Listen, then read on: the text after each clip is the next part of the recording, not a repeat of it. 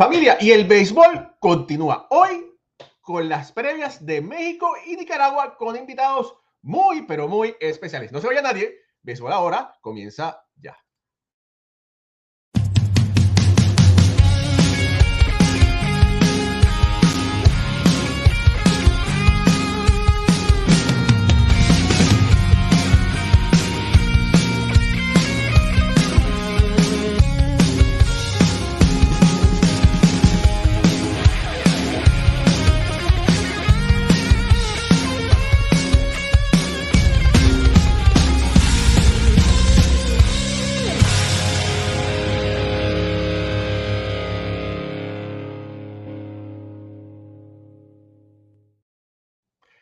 Muy, muy buenas noches familia del béisbol. Bienvenidos a otro programa más de béisbol. Ahora, por aquí, por uno de sus canales favoritos. No sé que es super, su canal favorito, pero bueno, uno de ellos. Mi nombre es Raúl y Ramos. Me acompaña hoy Pucho Barrios directamente desde Puerto Rico y Caro García directamente desde México. Caro es una gran periodista mexicana que cubre el béisbol mexicano, colabora y trabaja para diferentes medios, entre ellos los famosos Diablos Rojos de México y pensé que qué mejor forma que hablar sobre este equipo mexicano que con una gran profesional, alguien que es, seguido su carrera siempre en los medios y siempre está en todo el mundo.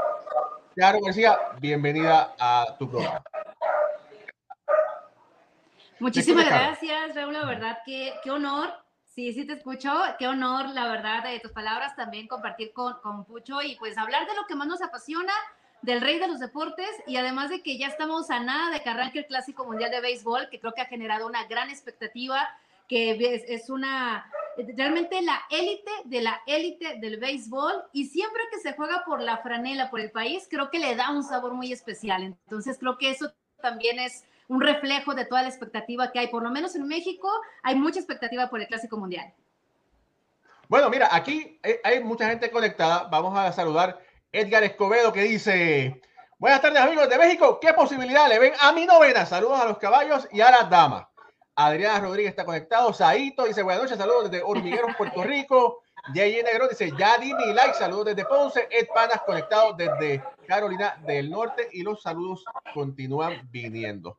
Caro, eh, yo puedo recordar, yo puedo recordar que antiguamente, vamos a decir en las series del Caribe, cuando decía, ah, te tocó contra México y la gente estaba feliz porque México, que siempre ha sido un país beisbolero, no se destacaba tanto en béisbol, pero ya ese no es el caso. México tiene una liga muy reconocida de verano, tiene la liga de invierno, ¿verdad? Y antes de comenzar el WBC, pienso que es, es importante hablar sobre esto, que aunque el fútbol sigue siendo el rey, pero el béisbol sigue aumentando seguidores a pasos agigantados en México. ¿Cómo es eso?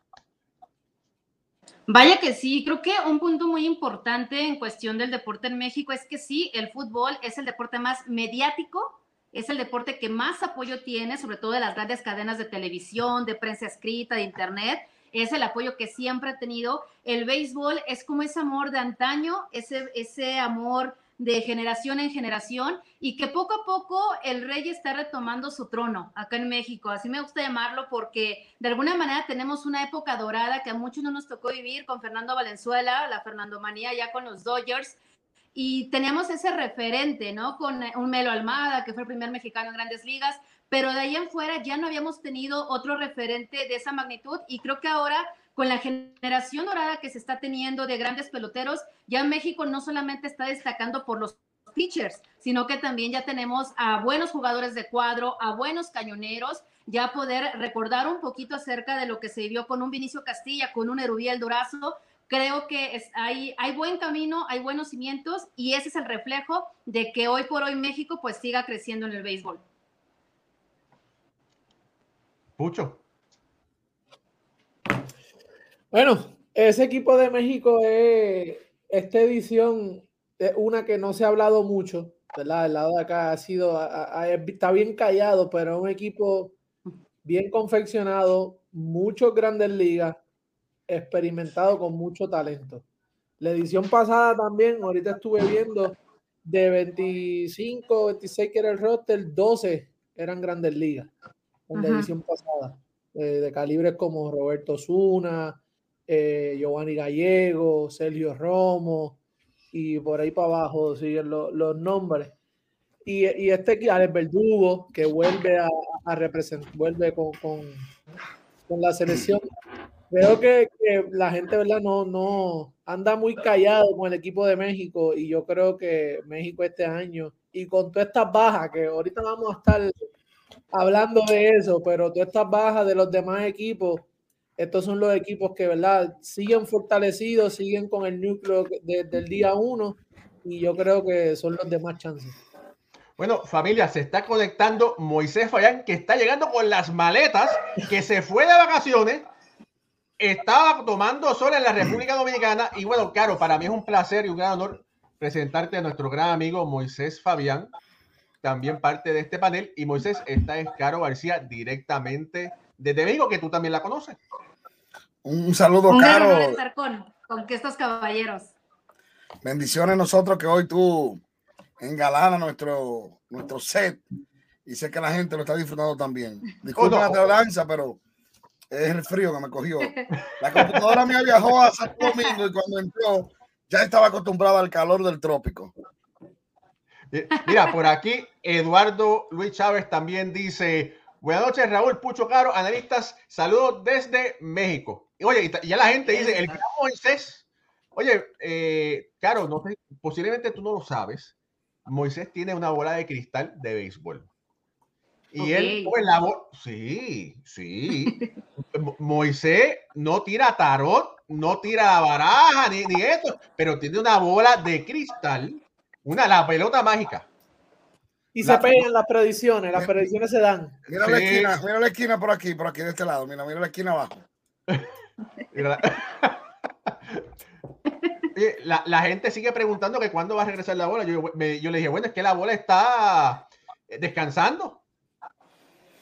La bola está descansando para dar su pronóstico del, del la semana clásico. que viene.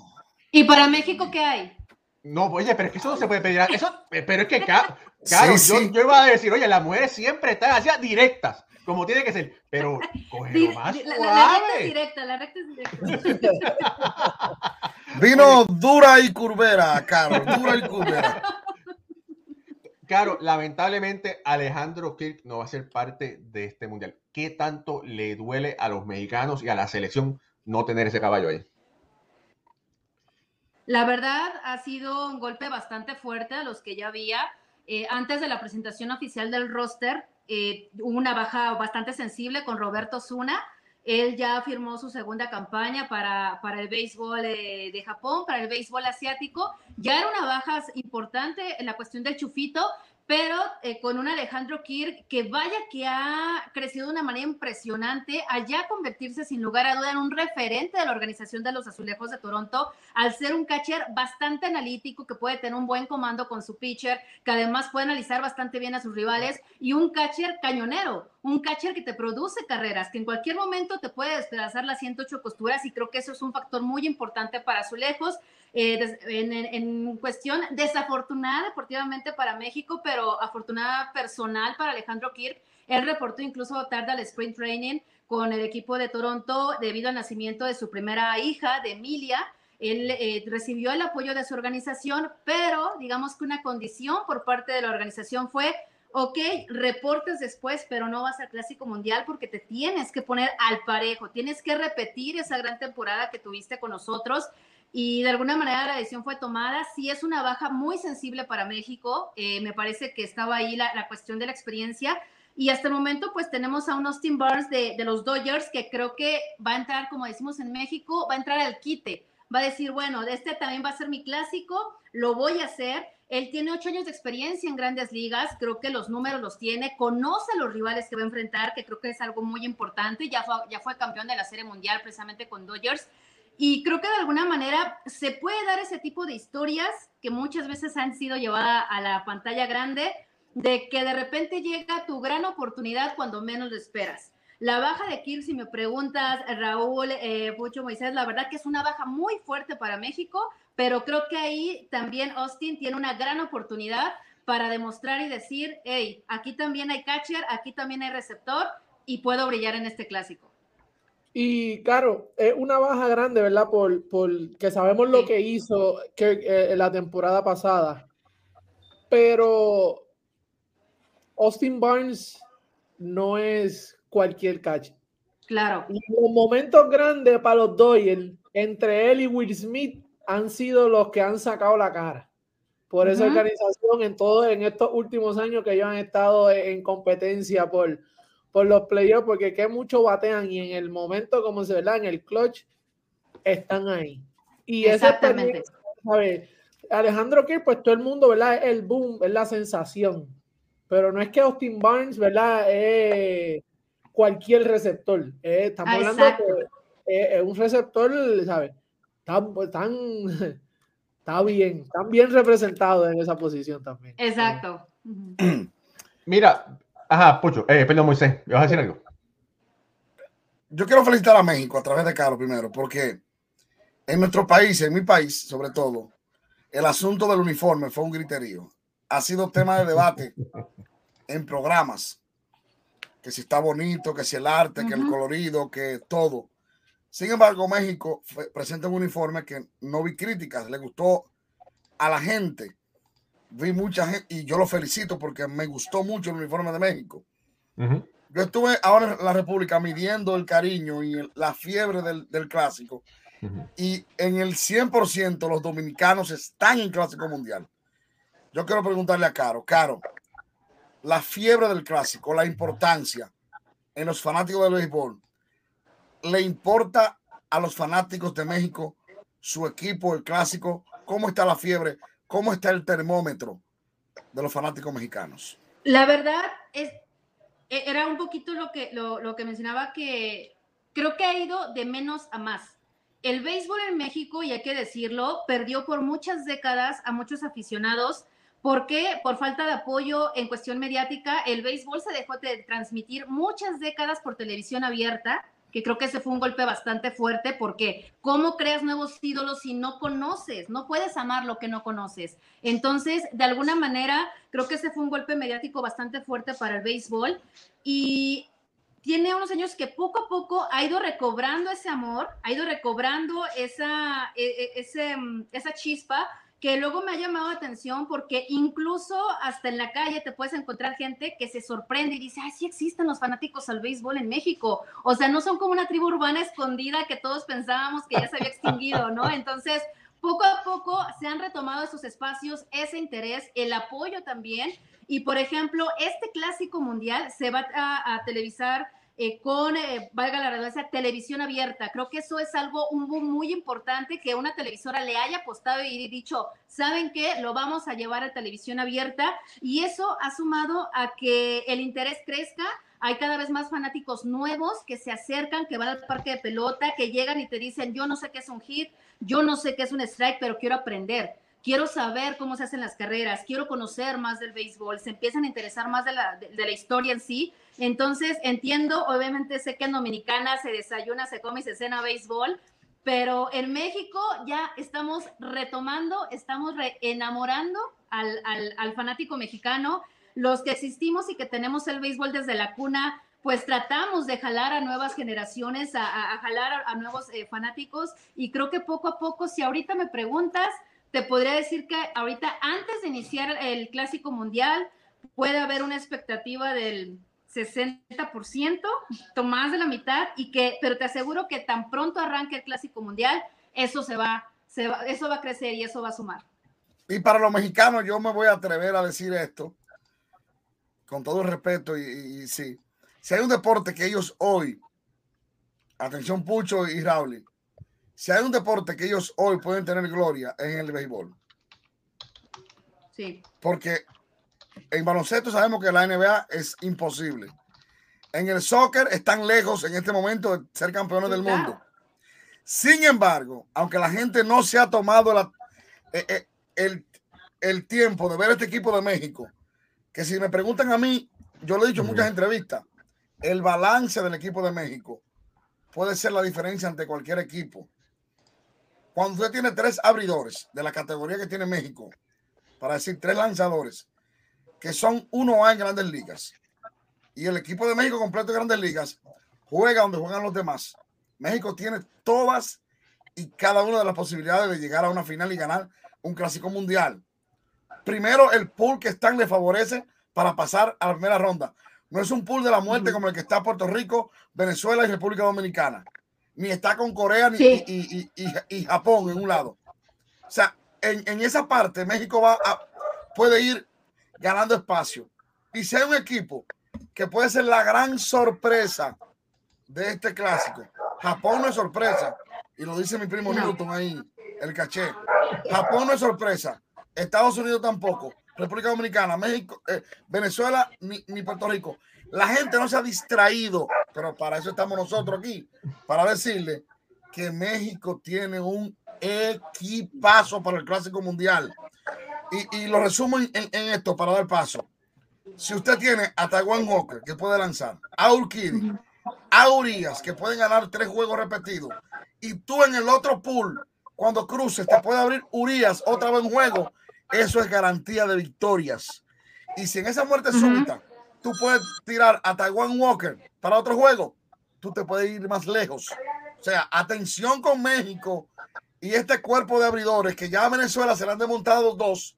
Sin embargo, a México no se le desmonta a nadie en el picheo abridor, que es muy importante. Un equipo con balance, con poder, con defensa, con buena batería, buen relevo, lo tiene todo. Y esto es un juego a la vez Después que México pase ese pool, un juego lo gana, lo pierde cualquiera. Oye, eso es un buen punto. Mira, vamos a traer aquí, vamos a hablar un poquito sobre el, roster del equipo. Aquí lo estoy compartiendo. Mira, eh, el manager es Benjamín Hill, el coach de banca Vinicio Castilla, Elmer Dresen, el, coach, coach Horacio Ramírez, coach de bullpen Roberto Magallanes, coach de bateo, Jacob Cruz, coach también de bateo, Tony Perechica, coach de tercera, Gil Velázquez, coach de primera, Ever Magallanes, eh, assistant coach, Rodrigo López, el gerente, Enrique Mayorga, eh, jefe de delegación, Mariana Patriarca, coordinador. Eso, el resto son coordinadores, que son muy importantes, pero bueno. Ahora, vamos a hablar un poquito sobre los lanzadores, ¿verdad? Erubiel Armenta, Javier Azad, Luis César, Jesús Cruz, Giovanna Gallegos, hmm. Adrián Martínez, Julio Urias, Patrick Sandoval, Jake Sánchez, Yoyo Romero, Wilmer Ríos, Gerardo Reyes, José Urquidi, mm. César Vargas, Seyon Walker, Samuel eh, Zazueta. Eh, de verdad que, oye, e, es, tiene una, un equipazo. Eso es un equipo de grandes ligas. Son lanzadores de grandes ligas que, que, que, que tiran. Ellos no es que, que, que subieron y estuvieron dos juegos, se tomaron un café. No, estos tipos están establecidos en grandes ligas. Creo que la rotación que pueda manejar Benjamín Gil, que es una manager con mucha experiencia, sobre todo, por ejemplo, en la Liga Mexicana del Pacífico, tiene cuatro campeonatos, es un manager que también se distingue por tener una manera bastante peculiar de dirigir e incluso dirigirse a la prensa. Eh, de alguna manera creo que puede formar una rotación bastante compenetrada. Ahorita que, que, Pucho hablaba de bajas sensibles, Wilmer Ríos es una baja sensible para, para el equipo mexicano. Él ya tuvo una invitación con los Rojos de Cincinnati, ya reportó, es un tremendo, tremendo pitcher. Hijo de una leyenda de Jesús Chito Ríos, un tremendo rey del poche en la pelota mexicana. Y él, eh, desafortunadamente por cuestiones personales, no va a poder acudir al Clásico Mundial. Se suma Manny Barreda, que es otro, otro pelotero experimentado, hombre de confianza de Benjamín Gil. Pero ahorita analizando tal cual, los hombres que puedan tener, ya lo decíamos con Julio Díaz, que tuvo un temporadón con los Dodgers de Los Ángeles, que poco a poco él ya se quitó ese estigma de mexicano y Dodger y se quitó esa, ese estigma de tiene que hacer lo que Fernando Valenzuela y él lo dijo muchas veces, incluso el propio Fernando, no, él tiene que hacer su propia historia y Julio Urias lo está haciendo. Creo que tener también a Jake Sánchez, un, eh, acá en México lo conocemos como jaque mate, llega con tremendos números en el béisbol de invierno, como él ya llega con la segunda marca eh, del mejor... Eh, líder de, salvamentos en la pelota de invierno en México, entonces creo que eso habla bastante bien del, picheo que puedan tener. Un Yoyo Romero, que también creo que puede dar profundidad en cuestión de relevo, César Vargas, lo que mencionaban de Rubiel Armenta, hay mucha representación de los Phillies de Filadelfia. Un Luis César, que creo que ha ido con su carrera de menos a más, salió muy bien de los Yankees de Nueva York y hoy con los Rojos de Cincinnati creo que ha encontrado una una calma que se le ve bastante efectiva en la lomita, me parece un, un pitcher bastante mental. Y bueno, un José Urquide que también tiene experiencia de, serie mundial, también ya tiene experiencia liga mayorista, y que él mencionaba mucho a José Urquide, me llamó la atención en una de las entrevistas que dio en el Sprint Training, él mencionaba mucho, decía, quiero, quiero manejar, me gustaría tener un compañero como Patrick Sandoval, el propio Tyler Walker, o sea, él los menciona como hombres de confianza que él le pueda recomendar a Benjamin Hill, ¿no? Entonces, creo que por ese lado, eh, el, propio Urquide decía, en cuestión de picheo, somos una de las mejores selecciones, ¿por qué? Porque estamos nivelándonos y también retándonos en el mejor nivel, que son las grandes ligas. Entonces creo que por ese lado puede ser una fortaleza muy grande para México su rotación de picheo no, de verdad que es una. Solamente teniendo a Urias ahí, de verdad que ese, ese equipo mexicano, ¿verdad? Va, no quiero decir confiado, pero está, saben que son buenos, ¿verdad? Es la actitud. Tienen jugadores que han ganado la Serie Mundial, ¿verdad? es, la actitud ganadora. Eh, no, y, la, mentalidad. La, mentalidad. oye, perdón, Perdón un momento, y para que continúe eh, a, diferencia de otros equipos, incluyendo el de Estados Unidos, ha perdido peloteros, lanzadores. México no es el caso. O sea, México, eh, de verdad que sí, sí, Estados Unidos tiene grandes estrellas, pero este equipo de México se puede ir de tú a tú con el equipo de Estados Unidos fácil. Sí, Raúl, y el, el esa, esa, esa, a veces hay equipos que llegan al parque ya perdiendo 1 a 0 mentalmente. Y a veces pasa mucho en estos torneos, estas selecciones, vamos contra Japón. entonces, tú tienes a Julio Urias, tú tienes un Alex Verdugo, que son tipos que, que confían en ellos mismos. Y dicen, no, voy yo, yo me los gano. Nosotros le vamos a ganar. Y toda esa ventaja mentalmente que todos estos peloteros pueden, ¿sabes? Eh, eh, ¿cómo, se, ¿Cómo se le diría eso, Moisés? ¿Sabe? Repartir esa energía en el clubhouse repartir esa confianza, demostrarle esa confianza a todos los demás, eso es... Rebosar esa confianza. y, sobre, señores, yo, yo no creo en el papel, porque todo hay que llevarlo al terreno de juego. Pero lamentablemente se analiza lo pasado.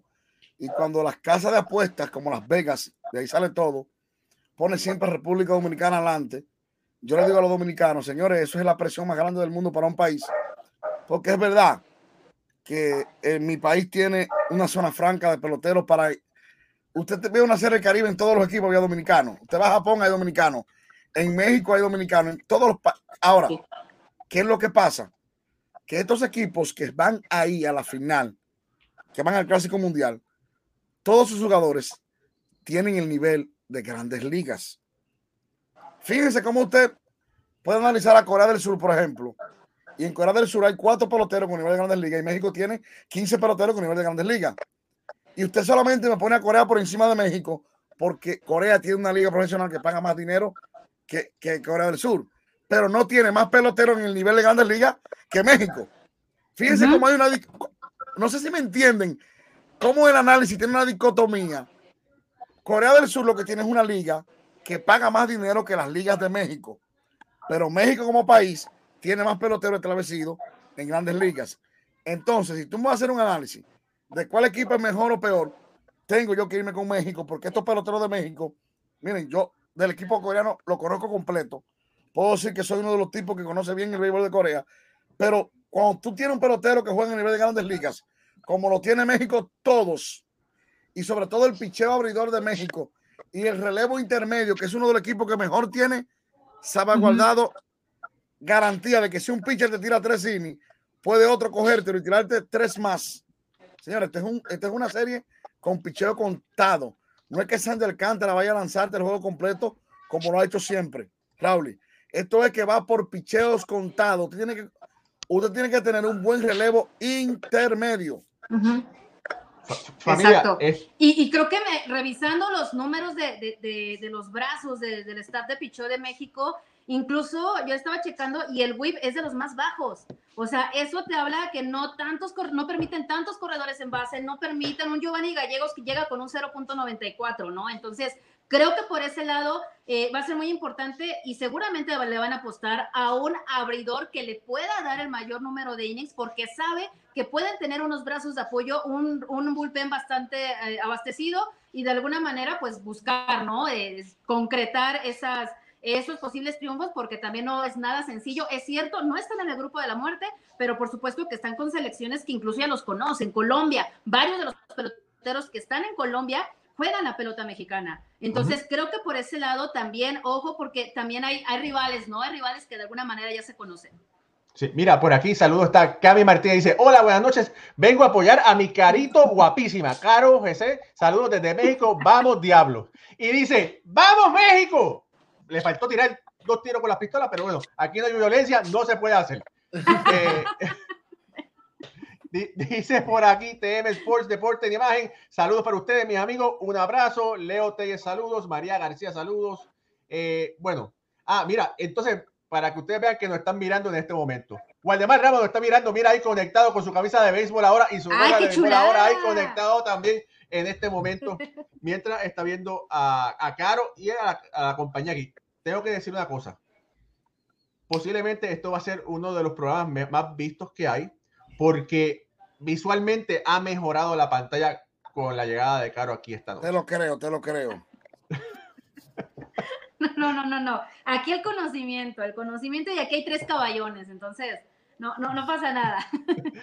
Mira, vamos a hablar, vamos a hablar un poco del resto de este equipo. Ya hablamos de los lanzadores. Están preguntando por ahí si hemos hablado de Nicaragua. No, vamos a hablar de Nicaragua en los próximos 10 a 15 minutos. Estamos hablando ahora de, México, pero no sabía nadie que esto se pone muy bueno. Mira. Raúl, eh, perdóname.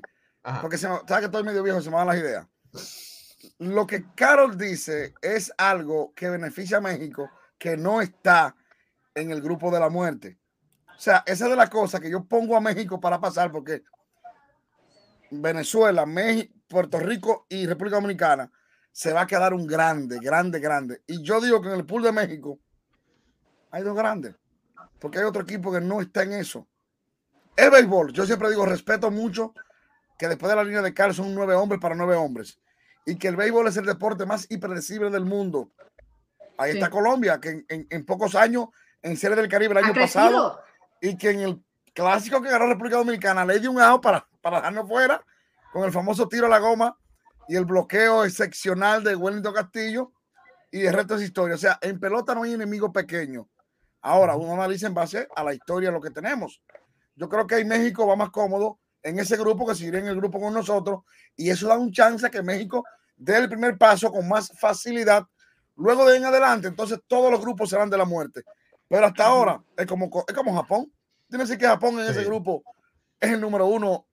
Puede perder, pero tú dices Japón en ese grupo, ellos y Corea del Sur. Eh, en un torneo corto cualquier cosa puede suceder. Mira, por aquí Alejandra Aparicio dice, eso, mi caro, que toda la vida que viva el béisbol y que viva México. Joel Martínez dice, esa muchacha sabe mucho de béisbol. Me impresiona. Por eso es que Caro García está aquí con nosotros. No, es al azar.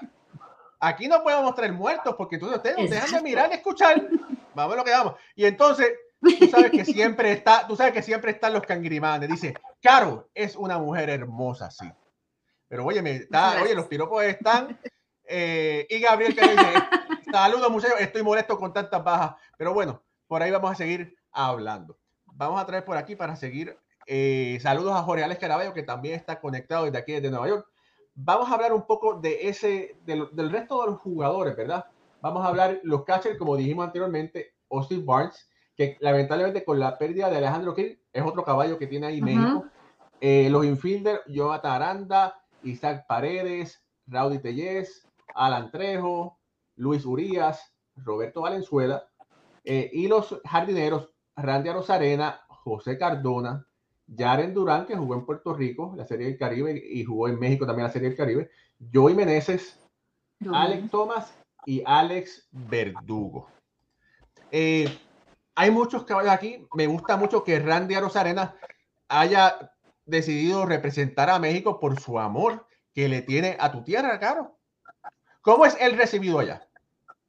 No, bueno, Randy, Randy ya es mexicano. Acá decimos que los mexicanos nacemos donde se, así dice la frase, donde se nos da la gana, así dice.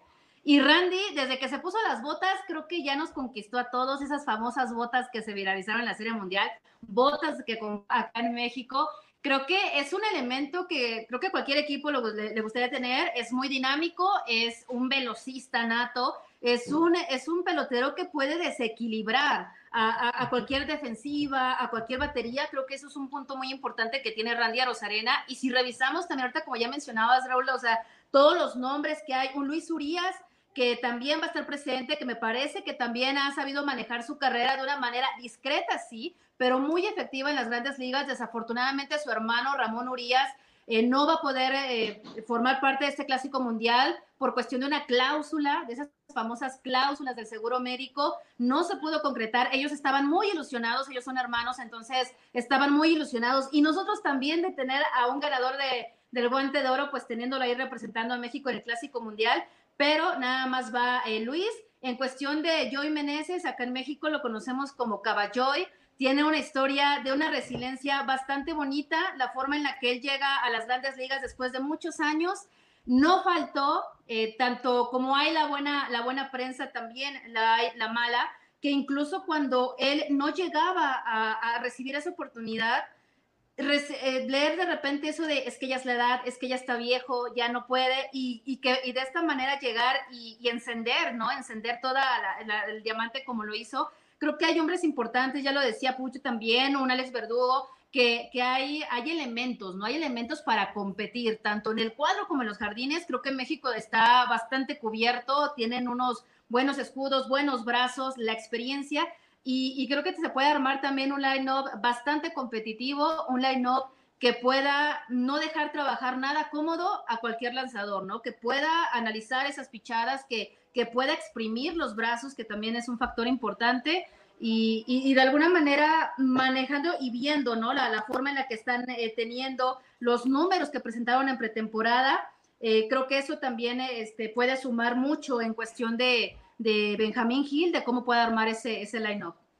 Y que tiene fuerza, un line-up que, que, si lo combinas bien, ¿sabes? tiene un Ronnie Tellé, sabemos, Alex Verdugo tiene fuerza, Tellé, eh, Luis Uría también se ve bajito, se ve pequeño, pero yo lo vi en Milwaukee y, el chiquito le no está, no, no está, le, le, le, mete, ¿verdad? Le pega la bola, sí, ¿sabes? Es, un, es, es, como tú dices, Moisés, esto no es... No, no, esto no es nombres. Claro, una, una pregunta ya para, lo, para el público, que, para el, el feedback de, de, la gente. ¿Quién dolió que no estuviera, que no está en el equipo de México? ¿Quién hizo falta? Que el pueblo quería ver. Ramón Urias. Ese es el hombre. En cuestión no... general, Roberto Zuna lo quería ver, te puedo decir que todo el fanático mexicano. Cuando salió Hasta el roster, yo. muchos no sabían que su equipo en Japón no le había dado permiso y fueron como de las más preguntas bombardeadas de dónde está el Chufito y dónde está Osuna, ¿no? Entonces eh, fue un golpe bastante fuerte, pero si me preguntan a mí de manera muy personal, Ramón Urias me dolió muchísimo. Ramón Urias, eh, yo trabajo también para la Organización de los Diablos Rojos del México, él es Diablo, él es eh, también forjado ahí por una gran leyenda, Ramón el Diablo Montoya, que en paz descanse. Entonces, digamos que conozco su historia, su historia de manera muy cercana de cómo luchó para llegar a grandes ligas, de cómo fue muy paciente para que se le diera esa oportunidad. Y eh, tuve la oportunidad de entrevistarlo en, meses eh, antes y, y, él estaba muy ilusionado. Él decía, es que yo, para mí va a ser un sueño representar a mi país, jugar con mi hermano, me estoy preparando para eso. Sí, tuvo una lesión, pero me estoy recuperando. Incluso no jugó pelota de invierno para poder jugar el Clásico Mundial. Desafortunadamente no se puede concretar por la cuestión de, de, de, esta cláusula y la verdad me dolió mucho. Él después subió un video a sus redes sociales donde se le notaba bastante triste, él diciendo pues son reglas y se tienen que acatar y pues si no se cumplen no hay forma. Le deseo lo mejor a México, voy a estar apoyando a México, pero en sus semblantes se le veía ese, ese sentimiento que creo que muchos compartimos y de manera personal, tanto Osuna, pero como Ramón Urias me dolió muchísimo que no estuvieran en el clásico. Mira, por aquí Lupita Padilla dice, Raúl, saludos. Caro, qué padre que estás aquí. Mira, Alex, eh, Alex Yo Carrillo, feliz. Carvalho te dice, saludos amigos, me encanta que haga este tipo de análisis tan profundo acerca de las elecciones. Bendiciones desde México. Cabe Martínez dice, la mejor comentarista femenina del béisbol en México se llama Caro García. No, y aquí lo está demostrando. De verdad que sí. gracias, gracias. Eh, claro, de verdad que podemos seguir hablando cosas buenas de este seleccionado mexicano. Pero, ¿qué tipo de juego tiene que realizar Benjamín Hill para poder pasar de ronda y llegar más allá? Tal vez se va a escuchar mi respuesta muy, muy obvia, pero tiene que realizar un béisbol inteligente. Un béisbol porque te vas a medir a lo mejor del mundo, a la élite de la élite, y creo que va a ser bastante clave el, el, el, estudio que seguramente ya lo han hecho, y no solamente Benjamín Hill, todos los managers, el estudio de sus rivales, el estudio de cada pitcher al que van a enfrentar, eh, incluso también los bateadores van a tener que manejar mucho lo mental, a lo mejor no quererse ir al primer picheo. Eh, yo insisto mucho en hacer trabajar a los lanzadores. Al momento de estar en la primera base, eh, si hay velocidad, pues jugar con esa velocidad, no dejar nada como trabajar ni al catcher ni al segunda base. O sea, yo la verdad creo que tiene que ser un béisbol inteligente, un béisbol dinámico, un béisbol que sorprenda, un béisbol que no dé tregua, que no deje respirar a sus rivales, porque es bien, es bien cierto, hemos mencionado las, las, las ausencias fuertes que tiene el equipo, pero como mencionábamos en cuestión de Austin Barnes, pueden haber también sorpresas, porque al no ser a lo mejor un pelotero que tengan tanto en el radar el rival, no lo tienen tan estudiado, no lo tienen tan medido, y creo que esa puede ser una fortaleza muy fuerte para México. Pucho. No, eh, debe, yo creo que la, la, la estrategia es el como no ser tan arriesgado, ¿verdad? Es como dice Caro, va, va, va, a, enfrentarse a lo mejor de lo mejor. Tú tienes que jugar inteligente. Es un béisbol, ¿verdad? Es un torneo corto. Después que juegue inteligente, ¿sabes? Ponga ese line-up bien establecido, bien, bien, ¿verdad? Como bien balanceado. No, no, no debe tener problemas. No yo creo que no. Y con la experiencia que tiene Gil, no creo que sea un, un problema para él en, en este escenario. Moisés. Yo quiero, acá hay que aprovecharla para hacerle preguntas también genérico de, del Clásico Mundial. Sí. Por, oye, por, por, ahí se, por ahí se está conectando don Alfredo González, que nos va a ayudar a hablar también de Nicaragua. Ah, y, muy, muy y, y, claro, si, me, si tienes el tiempo, me gustaría que te quedaras un ratito más con nosotros. Claro eh, que sí, claro que sí, con todo gusto. Eh, Gracias. Moisés, si quieres preguntarle algo, sí. perdóname, continúa. Yo, yo, no quiero condicionar a Caro primero, pero yo estoy muy decepcionado del Clásico Mundial. Como periodista, como país, como todo. Porque siento que me condicionan mis peloteros cuando tenemos lo mejor. Hay que darle rienda suelta, vaya el que quiera. Tú como periodista, Caro, ¿tú crees que hay futuro en el Clásico Mundial cuando las grandes ligas juegan al gato y al ratón a decirle a los mejores peloteros no vayan por la lesión, no vayan por el contrato? Lo que pasa con Osuna, por ejemplo, que Japón no le dé el permiso. ¿Qué futuro tú le ves al Clásico Mundial con todas estas desgracias que están pasando? Personalmente le veo futuro en lo deportivo, en cuestión de que para el pelotero sigue siendo atractivo, sigue siendo motivante poder representar a su país. Creo que ese es un factor muy importante. El, amor por la patria nunca se olvida y, creo que es algo que eh, enorgullece a, todos. Eh, coincido contigo, Moisés, la cuestión de que cada vez es más difícil y de repente se cae en un doble discurso de decir, yo grandes ligas apoyo al béisbol, pero no dejo ir al pelotero, le pongo condiciones. Es un doble discurso que no solamente aplica a grandes ligas en el Clásico Mundial, lo aplica en temporada regular, en playoff, o sea, en todo lo que tenga que ver y no es hablar mal de grandes ligas, simplemente es decir las cosas como son, lo aplica en votaciones de premios especiales, un doble discurso bastante, bastante marcado y bastante fuerte. Eh, creo que el clásico sí tiene futuro por los peloteros, que son los que hacen posible el espectáculo, por lo que son los protagonistas, pero creo que sí se tiene que cambiar muchas de esas cosas, de que no caiga en el doble discurso de sí apoyo clásico y pero no van por las cláusulas, no van porque se van a lesionar, no van porque no pueden pagar esos cláusulas millonarias que tienen los equipos.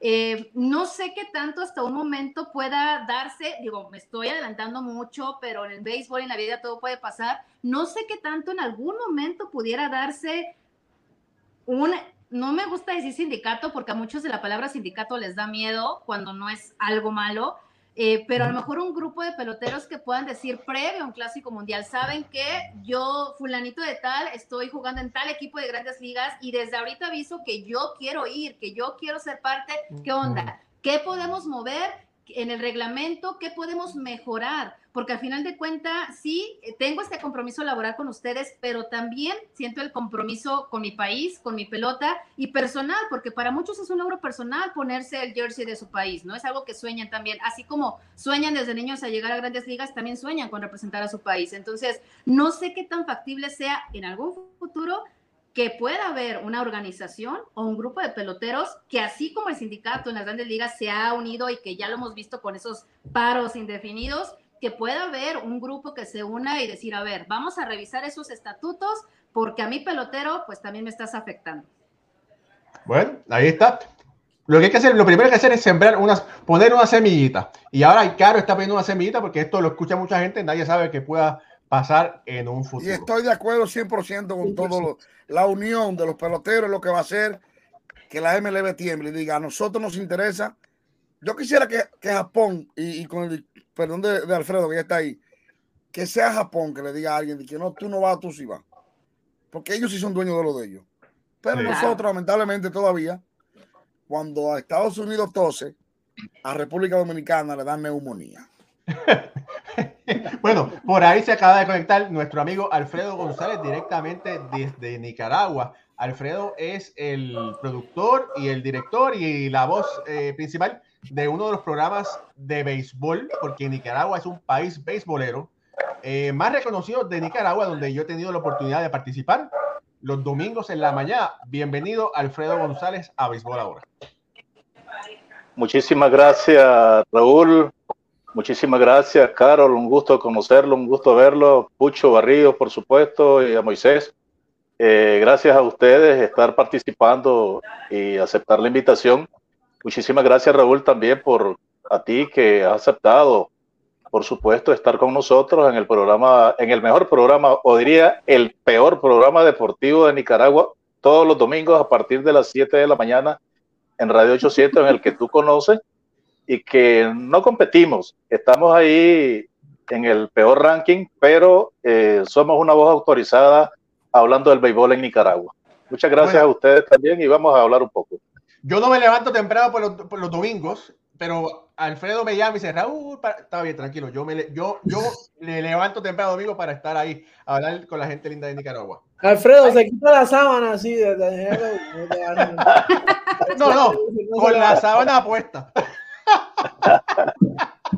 Mira, hay que, hay que decir una cosa, y hay que decir que Nicaragua viene siendo posiblemente una cenicienta, es la primera vez que Nicaragua va a haber acción en, un WC, ¿verdad? Eh, y tiene, tiene nombres muy interesantes. Algo que la gente, lamentablemente, lamentablemente, nosotros los humanos subestimamos.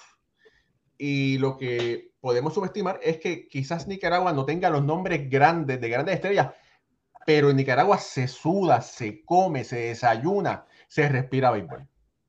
Alfredo González. Sí, efectivamente, nosotros prácticamente es el país centroamericano que más béisbol tiene, es el deporte rey, es lo que nos apasiona. Aquí se juega béisbol prácticamente todos los días, todos los fines de semana. Tenemos eh, una liga de verano, una liga de invierno profesional y también tenemos el torneo local o campeonato Germán Pomares, que es uno de los más atractivos a nivel nacional. Cada equipo de los 20 departamentos tiene su equipo, ahora están participando 20 equipos. Y este, prácticamente pues tenemos béisbol en todas las disciplinas, en todas las categorías y sobre todo ahora que se ha dado esto del Clásico Mundial, que ha crecido y yo creo que así como hablaba hoy en la mañana con un empresario nicaragüense, eh, él me decía que esto del clásico pues viene creciendo. Obviamente que en el mundo las cosas tienen que cambiar, tienen que mejorar y efectivamente, así como nosotros como país, que por primera vez en el quinto clásico mundial vamos a estar allá en Miami, verdaderamente que Nicaragua ha dado muestra de estos torneos de competencias internacionales y sobre todo pues de que vamos a ver qué se puede hacer ¿verdad? Porque hay mucha incertidumbre en relación a ese grupo donde clasificamos y que están pues ahí prácticamente, yo diría, los mejores del Caribe y los mejores de América Latina, como lo es Venezuela, República Dominicana y Puerto Rico. Entonces, eh, Nicaragua, eh, vamos a, a, pensar que lo que se habla por acá, pues ver de qué manera pueda sobrevivir y avanzar un poco más allá en cuanto a esas potencias del béisbol. Pero bueno, Nicaragua como tal, pues ustedes saben, a nivel mundial es una potencia y que nosotros también queremos dar sorpresas en ese mundial ahora en Miami el próximo, ya en los próximos días. Yo me imagino que cuando se enteraron que Nicaragua iba para el, mundial, todo el mundo, ¡yeah! ¡Vamos para el mundial! Nos tocó el grupo de la muerte. ¡Ay! ¿Verdad? Eso es un alegrón, con, un alegrón con un, con un galletón a la misma vez, ¿verdad? Pero yo siempre digo que en el béisbol no hay enemigo pequeño y menos en un torneo corto. Corto. Aquí gana el equipo que esté más caliente y el equipo que esté inspirado. No, yo sé, no sé que no es lo mismo, pero no podemos olvidar un Panamá ganando la serie del Caribe debutando. Son, son cositas, ¿verdad? Que uno no se le puede pasar, no se le puede pasar de la mente. Eh, y vengo por acá, tengo el roster de Nicaragua. Vamos a ver un poco sobre los lanzadores. Vamos a mencionar Joaquín Acuña, Leonardo Crawford, Fidencio Flores, Kevin Gadea, Osman Gutiérrez, Duque Hebert, el gran Jonathan Loaiziga, Ronald Medrano, Erasmo Ramírez, JC Ramírez, Roniel Raudes, Carlos Rodríguez, Carlos Teller, Junior Tellez y Rodney Teofil. Aquí los nombres grandes posibles, bueno, no posiblemente, es Jonathan Loaiziga y, y Erasmo Ramírez, ¿verdad? Y Erasmo va a estar tirando el primer juego contra Puerto Rico, si más no me equivoco. Efectivamente, los dos únicos referentes que tenemos actualmente en las grandes ligas, el relevista y principal Jonathan Loaiziga con los Yankees de Nueva York y Erasmo Ramírez, quien eh, actualmente pertenece a la organización de los National de Washington. Y efectivamente de ellos dos, pues esperamos que Erasmo Ramírez, según lo que se ha dejado entrever acá en Nicaragua, es que Erasmo Ramírez va a ser el abridor contra Puerto Rico. Sin embargo, también tenemos que hablar de que el manager Sandor Guido, eh, un manager muy bien preparado para esta lides, efectivamente creo que también pues ahí ha estado preparado con eh, Juan Carlos Ramírez, que recientemente acaba de ganar eh, la Serie del Caribe allá en Venezuela y estuvo con los Leones de Caracas, ¿verdad? En la serie del béisbol profesional en Venezuela. Tiene experiencia también en las grandes ligas, eh, de contratos de ligas mayores y también ligas menores. Y por supuesto de este muchacho Carlos Rodríguez, este, que está en el top 40 de los mejores prospectos actualmente en las grandes ligas con organización de los cerveceros de Milwaukee. Efectivamente, este es un muchacho que ha dado la sorpresa con su organización porque imagínense ustedes que él no pasó, digamos, por esas ligas rookie ni nada por el estilo del año pasado, sino que eh, de una vez fue subido a clase A alta y eh, casi al finalizar la temporada del 2022 eh, terminó en doble A. Efectivamente, eso le ha dado el sobresalto para que ahora, siendo seleccionado nacional, esté potencialmente siendo uno de los elegidos para abrir, ya sea contra Israel o sea contra el equipo de República Dominicana. Pero también está este muchacho Ronald Medrano, que ya es la segunda oportunidad que tiene para el béisbol organizado. Él estuvo firmado eh, también con la organización de San Luis. Recientemente, de acuerdo a su destacada participación en la Liga del Béisbol Profesional Nacional, eh, va a tomar un contrato de ligas menores con la organización de Kansas City. Efectivamente, este muchacho también, Ronald Medrano, eh, es de esos lanzadores que es un dato muy curioso, ¿no? De los nicaragüenses, porque imagínense ustedes que él estuvo en el preclásico, eh, porque también adquirió la nacionalidad de España, entonces estuvo en el eliminatorio con España en el preclásico, pero no estuvo con Nicaragua en Panamá.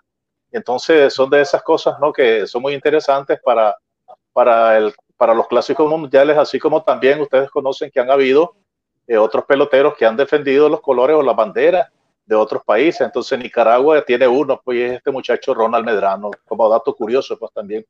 Sin embargo, ahí están dos muchachos también lanzadores zurdos, como lo es Leonardo Crawford, que estuvo con la organización de los Dodgers de Los Ángeles, llegó hasta AAA, y este muchacho también Carlos Taylor, que jugó también hasta AAA eh, con la organización de los Gigantes de San Francisco y con los Piratas de Pittsburgh.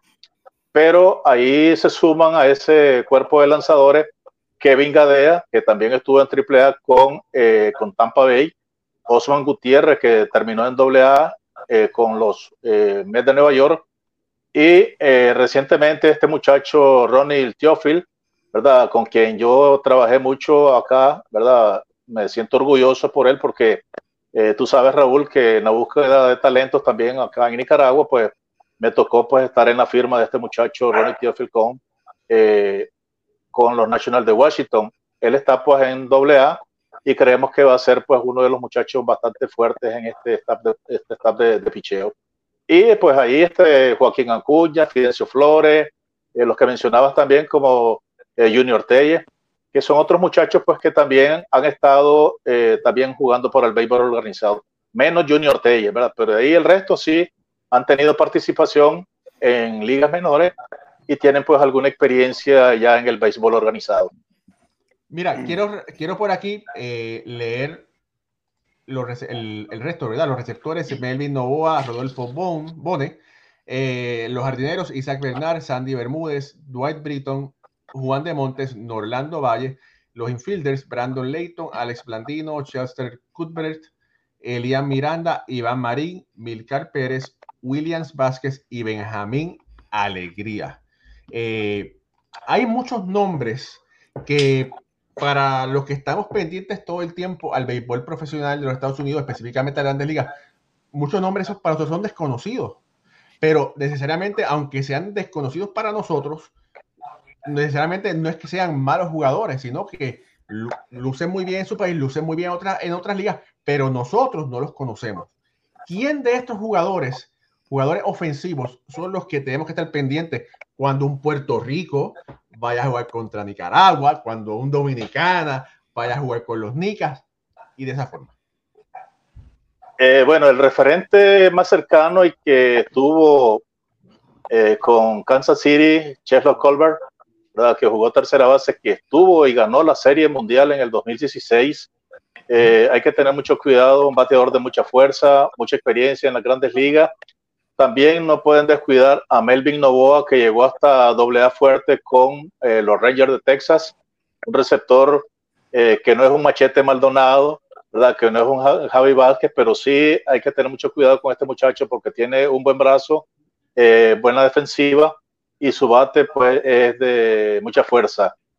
igual este jovencito Rodolfo Bone, que recientemente fue dado de baja por Barry Lee con la organización de eh, San Francisco, Rodolfo Pone, ¿verdad? Un muchacho muy joven, 22, 23 años, pero bueno, lesiones y eso ya lo sacaron un poco del béisbol organizado.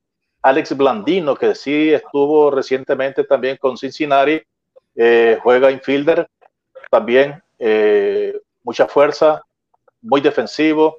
esos tres bateadores hay que tenerlos mucho, mucho cuidado e igual no descuidar, digamos, a este muchacho Brandon Leighton, que está eh, con Cincinnati en AAA, es el campo corto, lo van a ver menudito, es un poco casi el juego mismo de José Altuve, ¿verdad? pero este muchacho tiene fuerza, es rápido, eh, tiene buen guante. Y no descuidar también a Elian Miranda, un muchacho que llegó hasta AA el año pasado con los Diamondbacks de Arizona, muchacho de mucha fortaleza también en su bateo, al igual que el jovencito Milcar Pérez, jovencito que va creciendo con la organización de los marineros de Seattle. Dentro de estos este, jugadores de posición, creo que la fortaleza está en Melvin Novoa, Cheslo Colmer, eh, Brandon Leighton, Alex Blandino y por supuesto que ahí se suman a eso eh, los jardineros eh, Isaac Benar, hijo de el jugador de los gigantes de San Francisco, Marvin Benar. este muchacho eh, Dwight Britton, que ya tiene experiencia también, ¿verdad? Para el béisbol organizado y sobre todo, pues eso, esos cinco o seis bateadores que serían los de mayor fuerza. sin descuidar, por supuesto, pues a Benjamín Alegría, que es un muchacho, digamos, eh, uno de los más rápidos que lleva de piernas Nicaragua, al igual que este muchacho Juan Diego Montes, eh, guatemalteco, pero eh, también pues de padres nicaragüenses. Y creo que yo que en velocidad de pierna, ahí está Isaac Benar, Sandy Bermúdez, Juan Diego Montes y Benjamín Alegría, que serían, digamos, los muchachos que tienen más rapidez en las piernas para robar bases o estar en corredores de emergente o cosas así, pero cinco bateadores, creo yo, dentro de esta alineación, ¿verdad? Eh, están ahí, pues, este eh, Melvin, Alex Blandino, Brandon Leighton y, por supuesto, William Vázquez, ¿verdad? Eh, que es nacionalizado venezolano, que tiene también su fortaleza y actualmente es el líder en cuadrangulares en la liga del béisbol profesional nacional con más de 60 en más o menos unas ocho o nueve temporadas que tiene jugando por el béisbol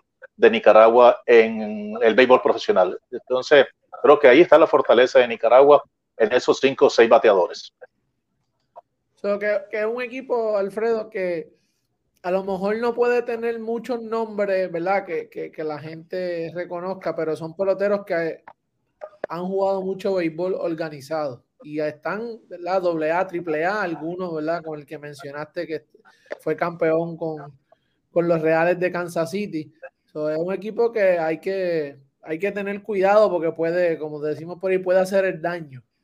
Puede, puede tumbar a uno de los grandes, como ha dicho Moisés. Sí, oye, si, si Nicaragua se. Voy, voy a utilizar la, la, mala palabra, decir, se roba un juego, no, porque si gana, ganó. Pero si le gana un juego, vamos a decir, a un Puerto Rico, le gana a un. Oye, si Nicaragua le, le, roba un juego a Dominicana o a Venezuela, Dios mío.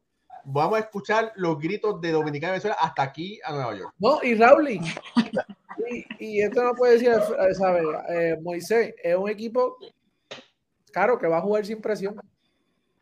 Claro. Ellos no tienen nada, ellos no tienen nada que perder, mucho que probar ellos lo que van a decir, aquí llegamos nosotros, para que nos respeten. Don Alfredo, esa mentalidad. Lo que cometió un error aquí, que Caro y Pucho son de scout de avanzada de su equipo. Y él dando tantos detalles, esas dos gente estaban ahí, mira, anotando. No haga eso otra vez, que eso, eso, eso, México y Puerto Rico ya afilando navaja. Pero yo quiero decir algo, porque tengo una familia de, de en Miami, en Miami, hay una gran comunidad nicaragüense, creo que son la segunda más grande después de los cubanos, o sea que eh, son unos uno, tremendos. Cualquier pelotero, oiga como yo veo esto, esto no es un consuelo, para que lo sepan, no, no. Es una realidad. Cualquier pelotero nicaragüense que esté buscando ser visto en el show, destacarse ante República Dominicana, Venezuela, Puerto Rico, está ganando porque la batería de scout internacionales y nacionales que va a haber ahí, y si usted, y si usted, por mencionar a un pitcher A de esto, que son del mismo nivel de ustedes, le da su honrón, le da su palo, si usted le robó base a un catcher como, como, como machete o lo molestó, usted va a tener un buen reporte para estos equipos. O sea, estamos hablando de que ir a este evento, Nicaragua creciendo en el béisbol, es algo fuera de serie para el futuro de estos jugadores de Nicaragua. Así que no siempre llevándose el trofeo de campeón para un país se gana y se suma. No es un consuelo, es una verdad. O sea, es una verdad. Ahí hay países con menos tradición que Nicaragua, que el solo hecho de estarlo mencionando, República Checa, señores, la mayoría de jugadores son bomberos, médicos, abogados, maestros maestros y quieren estar ahí, señores. Usted se imagina la juventud pobre de nuestros países que no ha tenido chance de ser escauteado por falta de comunicación, de apoyo. Entonces yo creo que Nicaragua, que es un gran país, eh, mira, eh, me está escribiendo ahora eh, Raúl, eh, Jorge de Paula, que tratamos de contactarlo y está ahora mismo, que es dominicano, pero es parte del cuerpo técnico del equipo de Nicaragua. En este momento están en la entrega del uniforme del equipo de, Nicaragua. No sé si habrá tiempo para un hola, pero eh, a través de Eric Soto, que, que parte de la familia que es nicaragüense, me dicen que Jorge de Paula ahora mismo eh, está recibiendo el equipo de Nicaragua sus uniformes. Lo doy como noticia para esa gran familia nicaragüense que nos está viendo en este momento. Yo, yo no lo quise decir, pero sí tratamos de conseguir a Jorge de Paula, pero no, no lamentablemente no tuvimos suerte que Jorge de Paula fue un, un, gran prospecto de la organización de los Yankees, jugó por los Yankees por varios años, eh, dominicano, eh, y bueno, tiene la encomienda de llevar esos brazos jóvenes de Nicaragua, ¿verdad? En, en esta en este clásico mundial, pero lamentablemente no pudimos eh, ponernos en contacto, coincidir para que él pudiera venir. Eh, Alfredo, eh, tú como, usted como periodista que cubre béisbol por tantos años, ¿qué, ¿qué usted, y como fanático, qué usted estuviese conforme o contento con, con la selección? ¿Qué sucedería? ¿Cuál sería el escenario? Bueno, siempre, siempre creo yo que eso sucede alrededor de los, de los distintos países cuando se va a conformar una selección, siempre es un misterio. Y acá en Nicaragua, de igual manera, pues pasa lo mismo. Creo yo que en algunos otros países siempre hay un descontento que la afición muestra a través de los medios de comunicación, sobre todo explota en las redes sociales, pero que creo yo muy responsablemente la Federación Nicaragüense tiene criterios para definir o elegir quiénes son los mejores peloteros de la pelota nacional para conformar la selección cuando se dan esos eventos internacionales. Pero obviamente no todos pueden ir y creo que en esta selección de los últimos años ha sido una de las selecciones que mejor se ha conformado que mejor se ha tratado y que tiene un cuerpo técnico encabezado por Sandor Guido, también el señor de Paula, que ya tiene muchos años por acá trabajando en Nicaragua, eh, su hermano también, o familiar allá en Miami, Manny de Paula, que también estuvieron acá en Nicaragua con el difunto Rudy Santín, ¿verdad? Que también trabajamos juntos. Entonces, ya hay una, una fuerza antes en la conformidad de esa selección y creo que hay algo muy interesante ¿no? al respecto y este es que Nicaragua, a pesar de los, de los nombres desconocidos para muchos, eh, creo que Nicaragua presenta un roster quizá lleno de peloteros que aunque no sean estrellas de las grandes ligas, pero sí tienen la calidad para nosotros y para ese nivel de competitividad. Y sobre todo algo muy importante que decía Carol en la intervención que le estaba escuchando y es que la aspiración de ser un trabajo con el corazón y defender la bandera, ese positivismo es el que está impregnado actualmente en Nicaragua, aún sabiendo que en la acera de enfrente hay muchos peloteros de grandes ligas, mucha calidad, y que la competencia, obviamente, el desnivel para nosotros, ir ante esa competitividad es nuestra voluntad de querer estar ahí y hacer lo mejor. Lo importante es que Nicaragua puede entregarse, creo yo, como aficionado, lo, digo, entregarse 100%, pelear, batallar a por inning a inning, juego por juego. Y esas batallas obviamente serán una acción determinante para cada uno de los que ahora han conformado la selección nacional, o sea, yo diría llegar de manera positiva. Eso es lo más importante para nosotros, igual que llegan las demás delegaciones o o prácticamente todos los países llegan en busca de ese sueño anhelado, pero que Nicaragua como tal, en ese quinto clásico mundial, pues creo que la competencia en ese grupo es bastante difícil y somos nosotros los que sí vamos a dar esa batalla y vamos a dar esa sorpresa. No, el, Alfredo, y como, tú dices, a lo mejor, como mencioné ahorita, no tienen los nombres grandes, pero estos son tipos que juegan organizados doble A, triple A. So, tú estás jugando al nivel. Son prospectos, son tipos que están jugando contra los mejores prospectos de otras organizaciones, al nivel doble A. En triple A la competencia ya son peloteros experimentados de grandes ligas. So, ellos tienen el nivel, ellos tienen el material, ¿sabes? No es que van... Por eso la, la gente a veces, ¿verdad? Con esto el mismo roster de Israel tiene como, más, como 15 peloteros que, son de béisbol organizado. Son tipos que juegan béisbol organizado, no es que lo cogieron de cualquier liga de, de, de, de otro lado, no, no, no, juegan béisbol organizado, saben jugar la pelota. A, lo mejor no han tenido la suerte, no tienen el espacio de llegar, eso es otro tema, pero juegan el mismo béisbol que, que juegan las la, otras selecciones.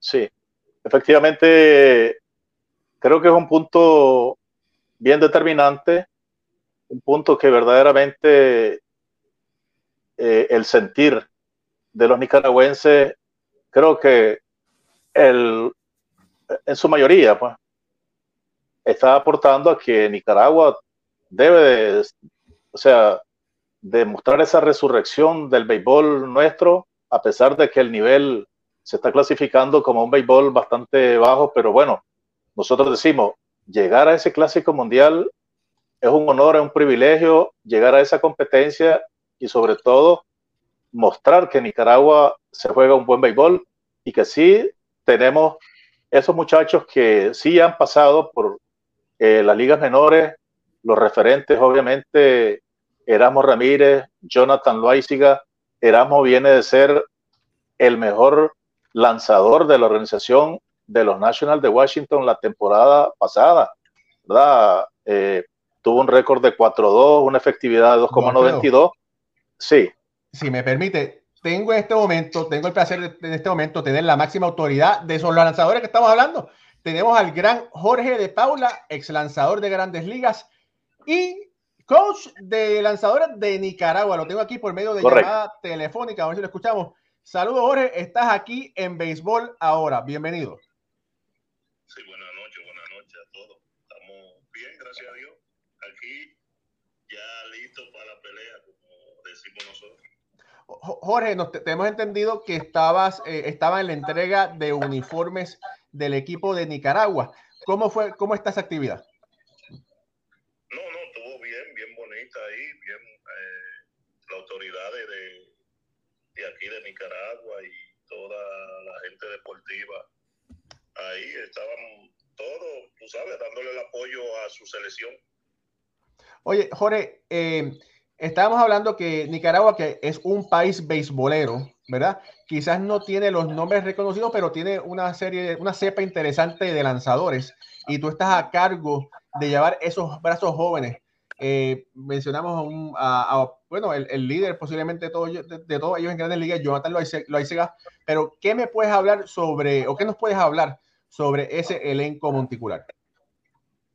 Bueno, tenemos muchos muchachos jóvenes, muchos con experiencia de ligas menores en Estados Unidos y liga independiente. Y tenemos a JC Ramírez, que estuvo en Venezuela en la liga invernal muy bien. Y tenemos el prospecto de Milwaukee, Carlos Rodríguez. No sé si ustedes lo, lo han, le han dado seguimiento y y entonces y el resto de los pitchers que tenemos aquí como Omar Gutiérrez, Kevin Caldea, eh, Carlos Teller y así sucesivamente. Nosotros estamos bien.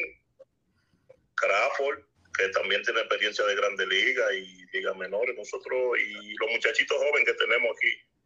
Pero estamos confiados que ellos van a hacer su trabajo. Moisés, ¿alguna pregunta? No, agradecer a Jorge porque en este momento sé que el país de ellos, en Nicaragua, están entregando uniformes pero yo decía, Jorge, ¿cómo tú preparas mentalmente a estos muchachos para enfrentar a Venezuela, Puerto Rico, Dominicana, sabiendo ellos que van a estar frente a los mejores países? Yo digo que es ganancia. ¿Cómo está la mentalidad de ellos? Eh, la, la excitación de saber que van a poder enfrentar a un Machado, a un Lindor y a una serie de jugadores que son los caballos de grandes ligas. Eso es como yo le digo a ellos, eh, esos peloteros son grandes ligas. Quizá muchos de nosotros, como que estamos aquí en Nicaragua ahora mismo, no tuvimos el privilegio de ser firmados por un equipo de grandes ligas, pero al nosotros darle ese paso y llegar ahí fue porque hicieron un esfuerzo y un buen trabajo para estar donde estamos hoy. Eso es así. Perfecto, perfecto. Eh, ¿Alguna pregunta para Jorge de Pablo, muchachos? Y, Caro. No. Aprovechando, por supuesto, que, que, está acá. Bueno, hola, yo soy Caro García y me gustaría saber un poquito acerca de, del trabajo que ha estado realizando con, eh, con todos los eh, con todo el staff de, de, Picheo, al ser, sí, ya lograron una clasificación histórica, pero cómo han estado trabajando, qué tipo de, de tareas especiales ha realizado o lo que usted ha, detectado en estos brazos. Bueno, lo más importante es, como yo digo, sacarle los gases a, los brazos, a ver si también, porque tú sabes, como es un torneo corto, nosotros necesitamos gente que estén sana y que estén dispuesta a tirar el día a día, porque esos torneos son cortos y tú no te puedes dar el lujo de llevar brazos lastimados para allá. Y hemos hecho ese trabajo reforzando los muchachos que vayan saludables y que los brazos tengan el 100%. Perfecto. Eh, Jorge, eh, un momento. Eh, don, Alfredo, ¿tiene una pregunta para, para Jorge? Sí, Jorge, mucho gusto. Alfredo González de Pisa y Corre de Radio 800 de Nicaragua. Jorge, hay algo muy interesante que se ha dejado entrever, perdón, y es que Sandor Guido, el manager de Nicaragua, ya ha puesto eh, cuatro lanzadores en la lista para hacer eh, prácticamente los abridores por el país.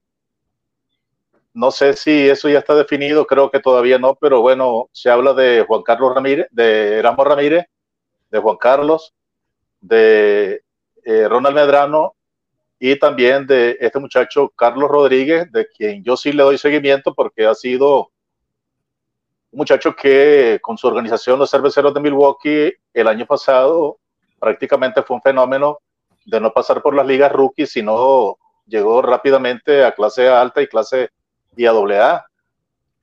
Ustedes como cuerpo técnico y usted principalmente encargado de eh, los lanzadores, sabemos que en ese orden no está definido, pero hay muchas expectativas, sobre todo en el juego contra Puerto Rico y en el juego contra Israel. Ya ustedes han conversado quiénes serán los abridores en esos dos juegos. Nosotros vamos a luchar como los pavos si cayó abajo Puerto Rico, le vamos a dar por todos los mejores que nosotros tenemos. Olvídate de, del segundo, del tercero o del cuarto. Eh, eh, Jorge, eh, te quiero hacer una pregunta. Vamos a decir, o, o, internamente, hacerte una pregunta como hacia adentro. Tú le has dicho a los, a los lanzadores tuyos de, ligas menores, por ejemplo, la gran importancia que es exhibirse ante Venezuela, Puerto Rico y República Dominicana, sabiendo que un pelotero que está en clase A, AA, hacerle buenos out a esos muchachos sería un éxito y un boom para ellos.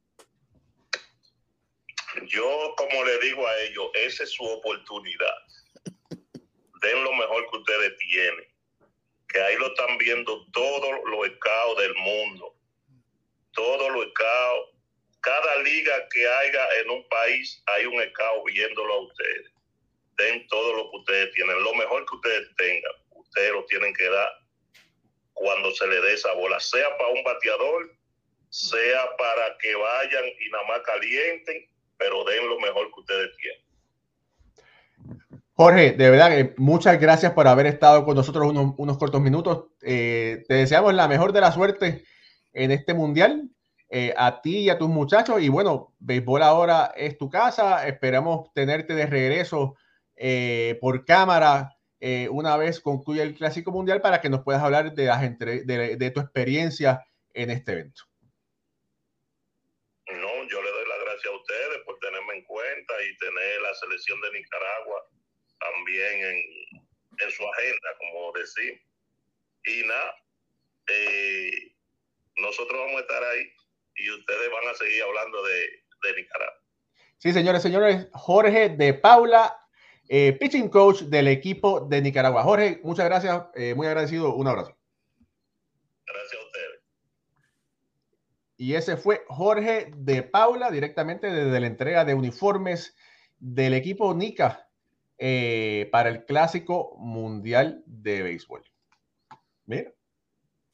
Quiero agregar, Raúl, quiero agregar, Raúl, perdón, que a propósito de la entrega de uniformes hoy, eh, ya eh, están prácticamente en los penúltimos entrenamientos la selección nacional. Recordemos que hay algunos peloteros nacionales que pertenecen a la selección, pero que también, como les explicaba, están en el torneo local, en el torneo de verano, en el Germán Pomares, y se integran a sus equipos el fin de semana. Y ya el domingo es el último entrenamiento de la selección. Esa noche, esa tarde noche del domingo va a ser el abanderamiento y el lunes la selección de Nicaragua, esto como aviso, estará viajando hacia la Florida el lunes al, al mediodía. Interesante. Bueno, nos hemos extendido un poquito, pero es que es importante, ¿verdad? Darle el cariño que se merece a México y a Nicaragua, ¿verdad? Porque aparte de que tenemos eh, muchos fans en esos dos países, es importante hablar sobre esas selecciones por la calidad, el interés y el amor que tienen a este deporte. Claro, eh, antes de irnos, eh, ¿qué debilidad tú le ves a México? Y no te quiero poner en 3 y 2, pero...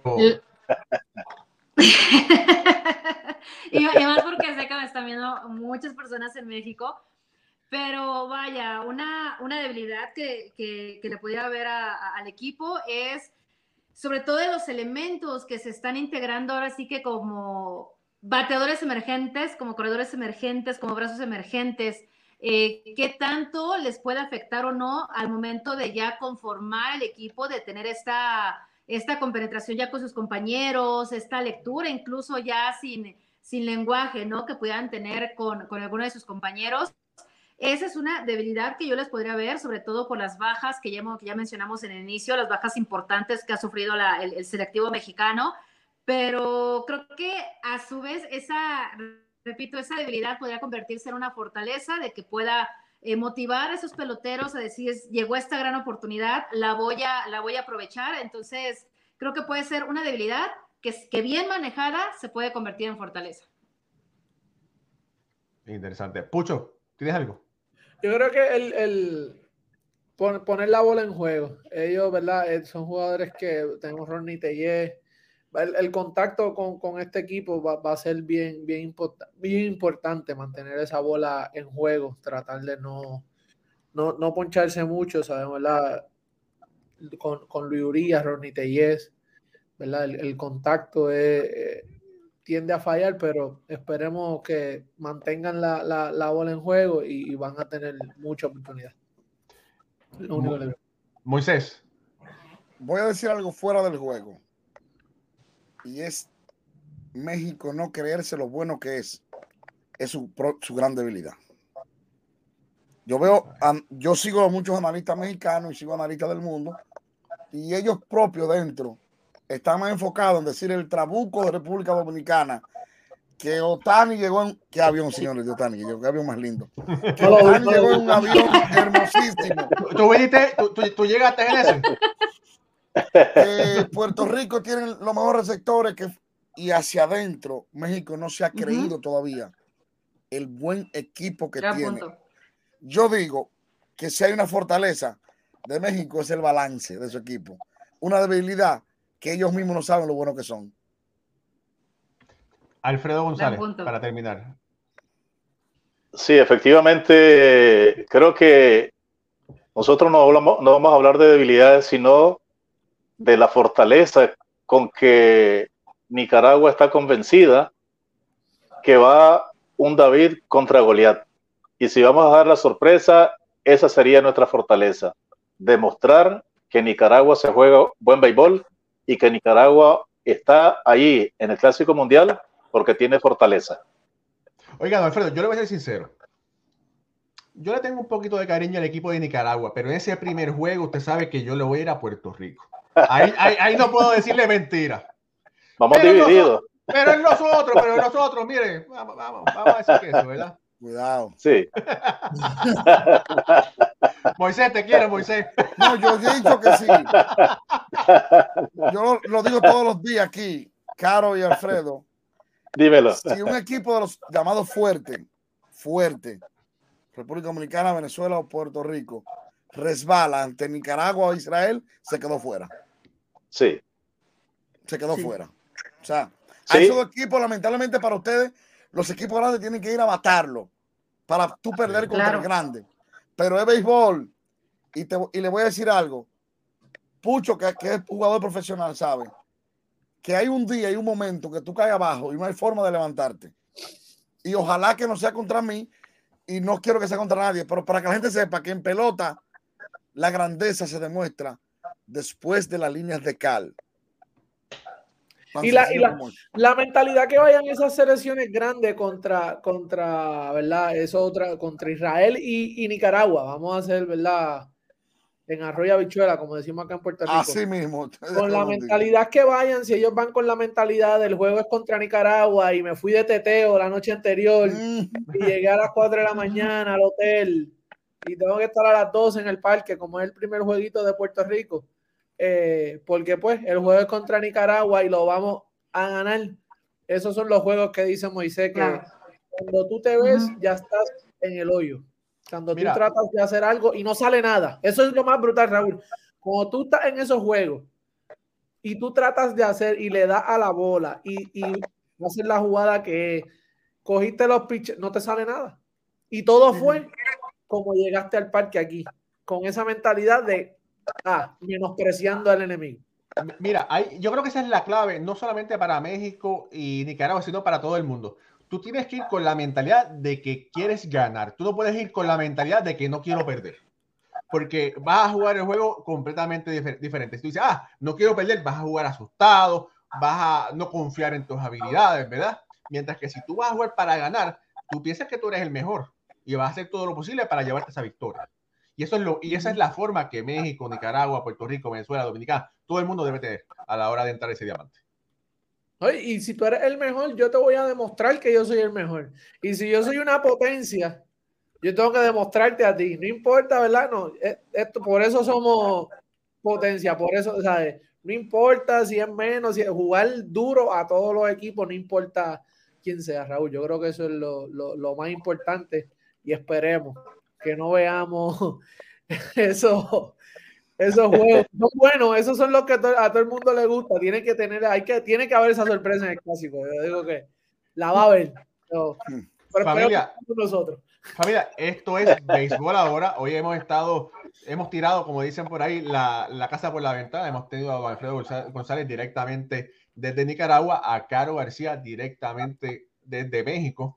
Y de verdad que ha sido un gran programa. Esto es Béisbol Ahora. Nos puede escuchar por YouTube. Suscríbase por nuestro canal. Si nos está escuchando por Facebook, dele eh, like, síganos, ¿verdad? Eh, nos puede escuchar por los podcasts de Apple, Anchor, Spotify o sus podcast favoritos, como también puede ser eh, Google, Google Podcast. Caro, te voy a dejar la oportunidad para que tú digas los comentarios finales. Ay, Dios santo, qué honor. La verdad que, que, vaya, ¿no?